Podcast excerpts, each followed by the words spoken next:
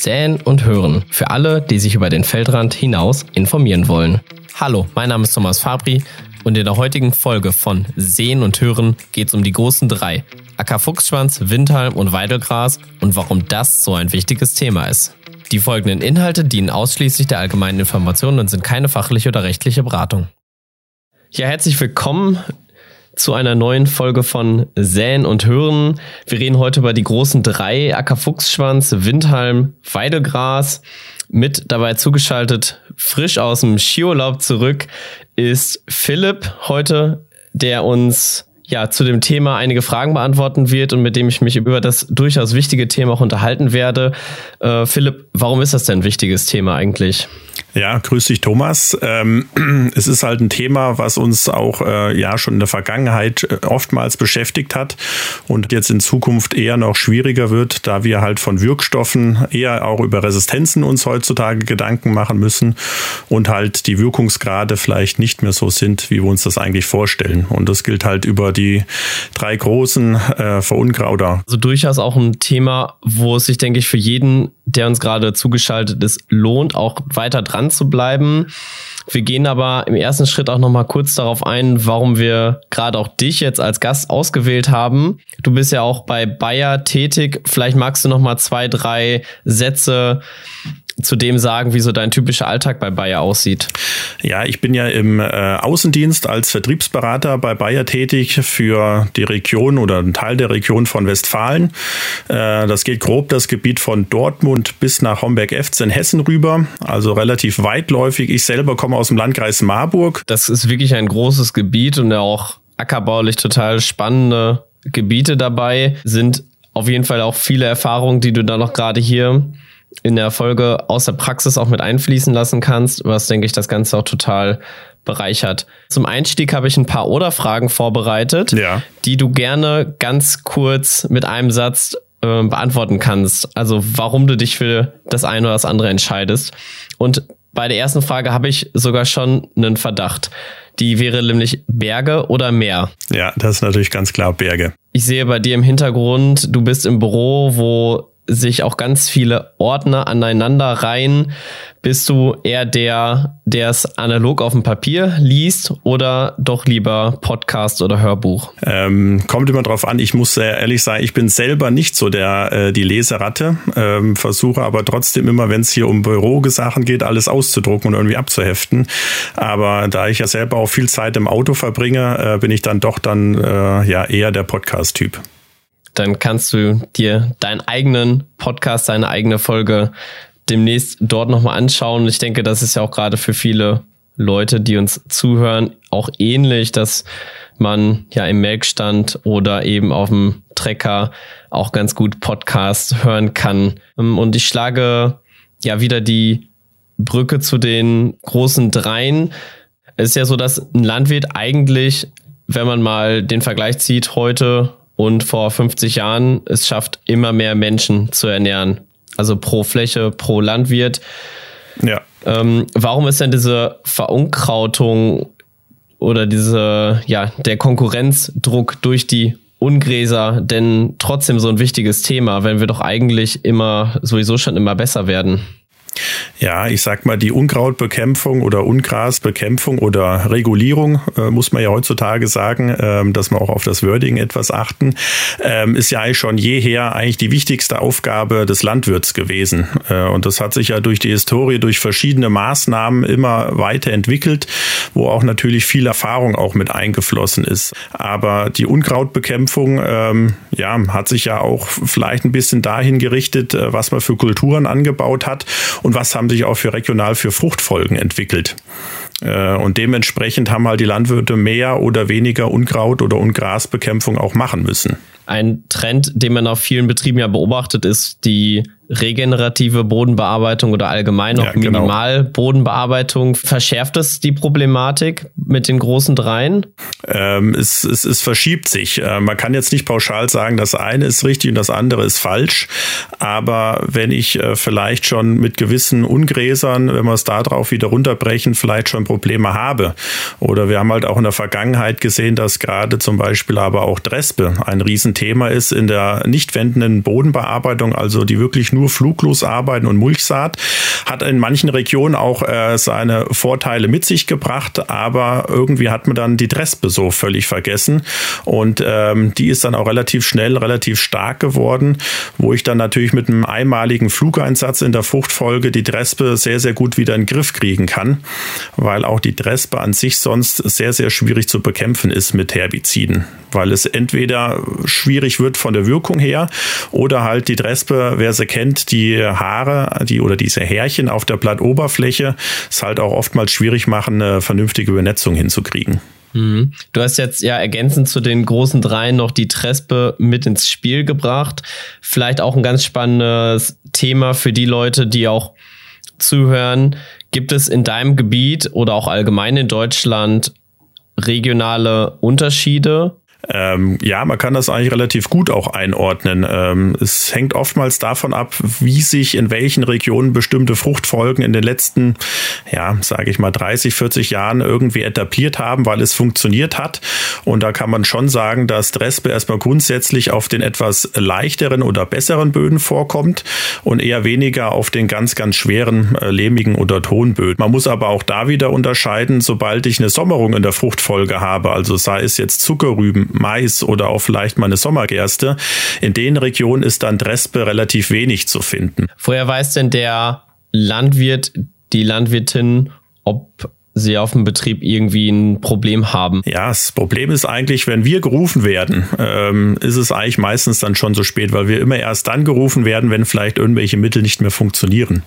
Und ähm, das ist leider dann immer das Problem, wenn man das dann feststellt oder das heißt ja, euer Mittel wirkt nicht mehr oder was habt ihr mir denn verkauft, das ist halt so eine klassische Reklamation, ähm, kann man dann aber relativ schnell dann auch ähm, nachvollziehen, dass wenn wir dann auch mal eine Resistenzprobe ziehen, um auch der Sache mal auf den Grund zu gehen, gehen, was wir auch anbieten ähm, dann kann man schon sagen, ja, es liegt eine Resistenz vielleicht sogar vor oder nein, es lag vielleicht sogar auch an den Anwendungsbedingungen, was oftmals auch unterschätzt wird. Aber meistens wird mir erst gerufen, wenn es eigentlich schon so spät ist, dass wir auch äh, mit Herbiziden das vielleicht gar nicht mehr so in den Griff kriegen, weil einfach der Besatz so hoch ist, dass wir so einen Verdünnungseffekt haben, dass die Wirkstoffmenge gar nicht ausreicht, die wir applizieren wollen. Wie würde denn dann der Idealfall aussehen. Ich auch da muss man natürlich von innerhalb eines Betriebes ja auch nochmal differenzieren, weil das weiß ich aus meinen eigenen praktischen Erfahrungen, dass ja auch nicht jede Fläche gleich ist vom äh, Ungrasbesatz. Also die Alarmglocken sollten heutzutage schon immer läuten, wenn ich zum Beispiel äh, Flächen dazu kriege. Durch irgendwie Pacht, die ich äh, irgendwie dazu bekomme oder vielleicht auch Flächentausch ist ja auch so ein Klassiker. Und wenn ich da einfach schon weiß oder vielleicht in der Vergangenheit auf die Flächen auch ein Auge geworfen habe und da ist mir mal irgendwas aufgefallen beim Nachbar.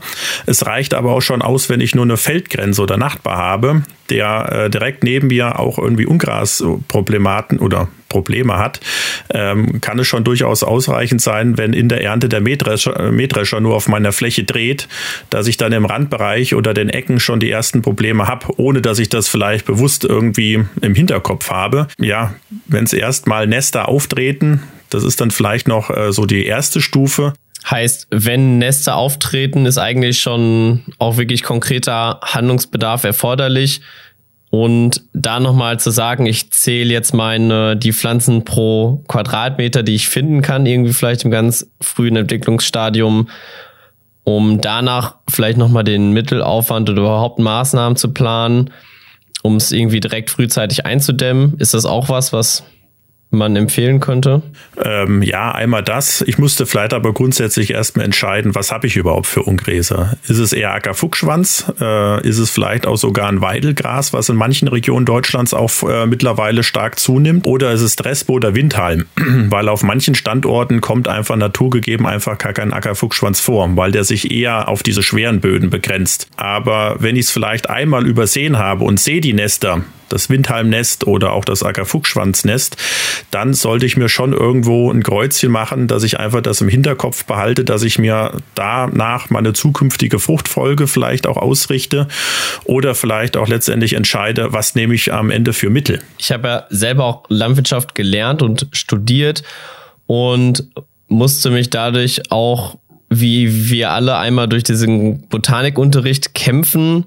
Von daher, wenn ich jetzt auf dem Feld stehe und ich sag mal, wir haben vielleicht wirklich sogar alle drei Ungräser mal zwischen dem Getreidebestand, dann muss ich wirklich sagen, gerade in den frühen Entwicklungsstadien ist es eine große Herausforderung, das auch auseinander zu differenzieren. Hast du irgendwie einen, eine bestimmte Buch, Karte, App, irgendwas, wo du sagst, das kann man vielleicht nochmal als Hilfestellung nehmen, um auch genau sich nochmal zu vergewissern, ob es jetzt ein Ackerfuchsschwanz ist? Ja, ich meine, auf äh, unserer Internetseite die ist sehr, sehr gut aufgebaut, wo man auch äh, viel rund um das Thema findet. Aber natürlich ist Gräserbestimmung nochmal ein ganz anderes Level als ein einfaches Unkraut, wo ich dann vielleicht Keimblätter habe, die sich natürlich deutlich unterscheiden. Das äh, wirst du ja auch dann kennengelernt haben, wo man sich einfach gewisse Sachen einprägen muss. Dann kann ich Unkräuter auch im Keimblattstadium erkennen. Aber bei Gräsern ist es unheimlich schwierig. Und ähm, auch wenn die Bücher, es gibt wirklich extrem viel heutzutage, auch das Internet gibt da unheimlich viel her, zeigt aber leider die Gräser in einem relativ großen Stadium, wo man dann äh, auch sagen muss, na ja, wenn ich das in dem Stadium dann erst erkennen kann, dann brauche ich mit der Spritze auch schon gar nicht mehr losfahren, weil es einfach zu spät ist. Lass uns vielleicht nochmal auch konkret über die Maßnahmen sprechen, die die Landwirte, Landwirtinnen da draußen auch umsetzen können, um auf eine Ungrasproblematik bei sich im Betrieb zu reagieren. Und ich denke, wir haben ja drei verschiedene Kategorien oder drei verschiedene Bereiche, in denen man Maßnahmen irgendwie treffen kann. Einmal das Thema Fruchtfolge, mechanische und dann halt eben auch chemische Ungrasbekämpfung in dem Fall. Vielleicht kannst du einfach einschätzen, wie wichtig ist das Thema Fruchtfolge oder was sind halt vielleicht auch Sachen, die auch praxistauglich da sind. Ja, also ich habe jetzt auch noch mal äh, ein bisschen Literatur noch mal gewälzt, um da auch selber noch mal ein bisschen einigermaßen konkrete Zahlen zu kriegen, dass man das ein bisschen einschätzen kann. Ähm, Fruchtfolge kann vielleicht so zwischen 50 bis 70 Prozent äh, Bekämpfungserfolg mit sich bringen. Aber auch nur dann, wenn ich auch entsprechende Kulturen äh, mit einbaue, wo ich dann vielleicht auch ein Step wieder gleich weiterdenken muss, welche Wirkstoffe stehen mir auch in der Kultur zur Verfügung um gleichzeitig nicht nur einen Fruchtwechsel hinzukriegen, sondern auch einen Wirkstoffwechsel, beziehungsweise um es vielleicht fachlich richtig zu sagen, müsste ich einen Wirkstoffgruppenwechsel auch mit einplanen mit dem Fruchtwechsel. Und gerade über diesen Weg äh, kann ich sehr, sehr gut äh, meine, mein Resistenzmanagement auch wieder voranbringen. Und erst wenn das System äh, nacheinander wieder aneinander greift, dann komme ich dahin, wo wir eigentlich langfristig wieder hinkommen müssen. Ja, vielen Dank für die Einschätzung und vor allem auch für die Zahlen. Ich denke, das hilft uns sehr gut, auch den, wirklich auch den Erfolg ein bisschen bemessen zu können. Das hängt ja alles ein bisschen zusammen bei der mechanischen Unkrautbekämpfung. Das ist was, was ich durchaus auch bei vielen Betrieben beobachte, die jetzt mal wieder mehr anfangen, mit der Walze zu arbeiten oder auch mal wieder einen Striegel rausholen. Wie schätzt du da ein, wie erfolgsversprechend kann, kann das sein? Also die, die Erfolge können durchaus gut sein, ähm, wenn ich es aber richtig mache. Und äh, da müssen natürlich wir Konventionellen vielleicht auch von, so, von unseren Öko-Kollegen noch einiges lernen. Ähm, und das ist halt der Punkt, wenn ich losfahre, wenn ich die Unkräuter oder Unkräuter sehe, dann ist es mit dem Striegel eigentlich schon viel zu spät. Ich muss quasi die äh, im, im, Keim, äh, im Keimstadium, beziehungsweise bei den Unkräutern nennt man es auch das Fadenstadium, da muss ich eigentlich ähm, losfahren und die Flächen bearbeiten. Weil erst dann die Pflänzchen noch so empfindlich sind, dass ich diese im Boden zerstöre. Ja, und ich denke, das eine schließt das andere auch nicht aus. Also ich denke, am Ende muss man sich denk, mit seinem Betrieb äh, alle Maßnahmen in Erwägung ziehen oder so einen gesunden Mix aus allen möglichen Maßnahmen fahren, weil ja sowas wie Striegeln auch nicht bei jedem Betrieb ja auch gleichermaßen möglich ist. Du hast schon gesagt, kurz vorhin ähm, Herbizidmaßnahme, das wäre ja die dritte Maßnahme aus diesem Dreierpool. Was ist bei den chemischen Maßnahmen? Welche Möglichkeiten haben wir da? Wir haben schon vorhin nochmal, das ist das Wort Resistenzen auch schon mal gefallen. Ich meine, wenn ich äh, noch Wirkung habe auf meine Unkräuter und gerade auf die Ungräser, dann kann ich natürlich mit einer Herbizidmaßnahme 100% Bekämpfungserfolg haben. Das ist ja, sage ich mal, das, wo eigentlich ja der Pflanzenschutz auch mit groß geworden ist. Eine Maßnahme und damit waren die Flächen eigentlich sauber. Ähm, da muss man vielleicht heutzutage unterscheiden, dass wir äh, in manchen Regionen Probleme haben, dass zum Beispiel die ganzen Frühjahrsherbizide auch teilweise über die Sulfonylenharnstoffe hinweg wir überhaupt gar keine Wirkung mehr erzielen.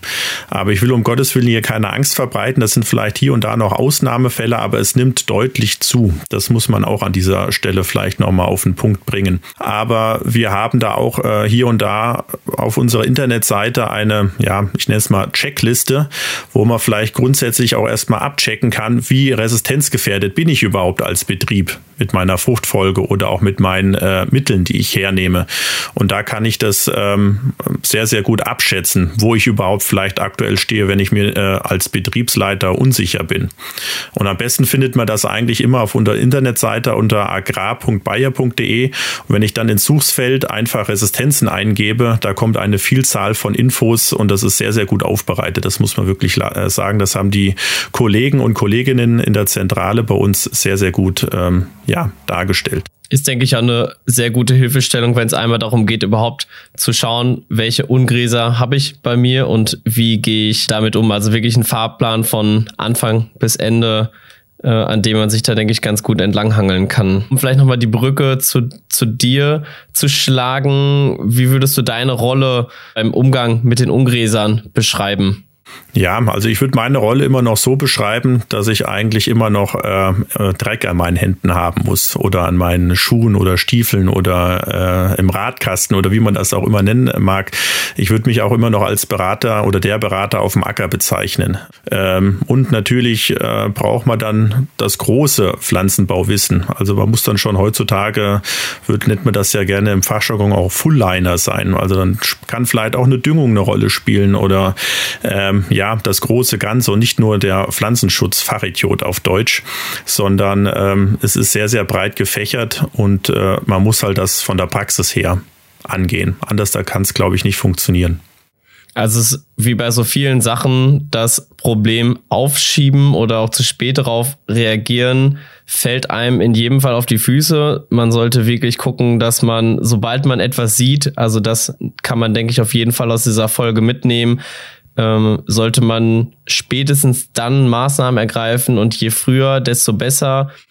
Und ich denke, diese drei Maßnahmen, die wir auch aufgezeigt haben, für sich im Betrieb mal in Einklang zu bringen, ähm, den Mix aus Fruchtfolge, mechanischer und chemischer Unkrautbekämpfung. Wenn sich da jeder Gedanken macht, unabhängig davon, ob jetzt eine hohe Schadschwelle und hoher Befall an Ungräsern von den großen dreien schon auf dem Betrieb vorliegt, ich denke, da kann sich jeder und sollte sich jeder spätestens nach dieser Folge Gedanken machen. Und Philipp, ich finde, du hast es hervorragend aufgezeigt, was man als Betrieb auch unternehmen kann und warum es auch wichtig ist, dass man sich auch eher gestern als heute damit auseinandersetzt und jeder, der noch weitere Informationen sucht, ist wirklich gut beraten, wenn er die Seite äh, agrar.bayer.de slash Resistenzen eingibt oder halt eben von der Internetseite über den Suchbereich nach Resistenzen nachschlägt. Philipp, ich bedanke mich wirklich für das Gespräch. Ich habe selber sehr viel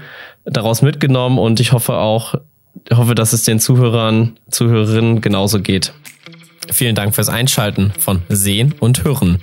Mehr Infos findet ihr auf agrar.bayer.de.